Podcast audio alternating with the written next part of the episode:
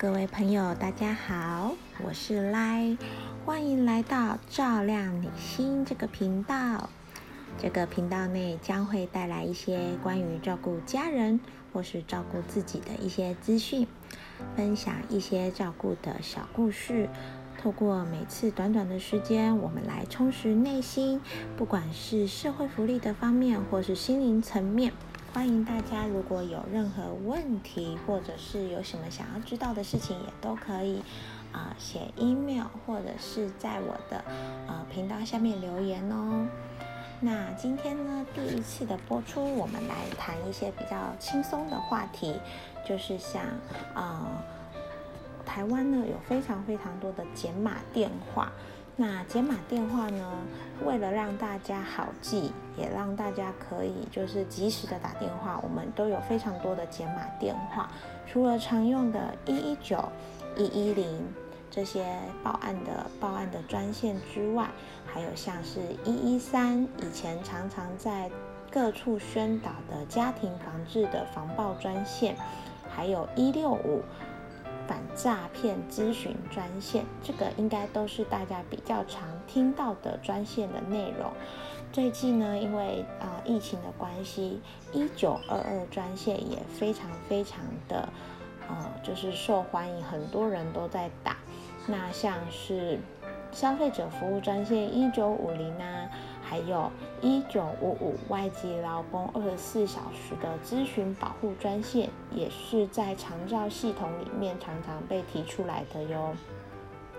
如果你有一些长照或者是社会福利相关问题，也可以拨打一九五七专线。然后去做呃进线的询问，那跟照亮你心这个频道很有相关的，就是一九六六长照服务专线。啊，我们照亮你心这个单元呢，会用非常多的时间来说明长照服务到底是什么，照顾到底是什么呢？照顾真的是只有我埋着头下去照顾而已吗？政府可以做些什么协助呢？我可以申请什么服务呢？这些都是大家很想要知道的事情。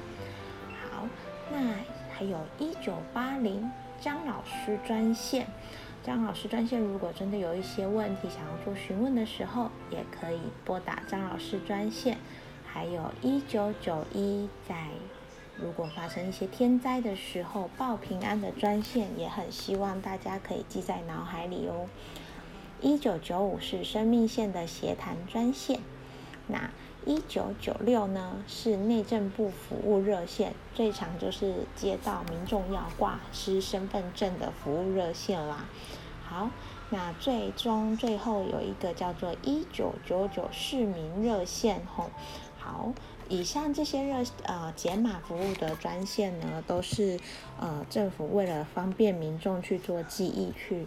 哦，设置的那照亮你心这个单元呢，当然是要就一九六六长照服务专线里面的内容去做一些说明，不管是说明一些呃长照的一些福利内容啊，要怎么申请啊，还有我们应该要准备什么资料啊等等的。虽然长照服务在呃各区的广告啊、纸本单张啊，或者是一些广播内容都有提到，但是碍于版面的关系都没有办法讲得很清楚。我相信很多人都是一闪而过，不知道到底内容是什么。那我希望可以透过这样子的频道的方式，跟大家做清楚的说明。那让呃，不管是已经在照顾的人，或者是即将踏入照顾的这个体系的人。能够了解到底什么是长照服务，还有什么社会福利资源可以提供、可以协助呢？好，那照亮你心这个单元呢，主要是由我这边来可以跟大家做一个呃空中的相会。那我会不定时的更新，提供大家长照服务的内容相。呃，说明那也欢迎大家，如果真的有什么问题，或是有什么照顾的小故事想要分享，欢迎大家可以在我的频道内留言哦。谢谢你。那今天的照亮你心的单元就告一段落喽，我们下次见，拜拜。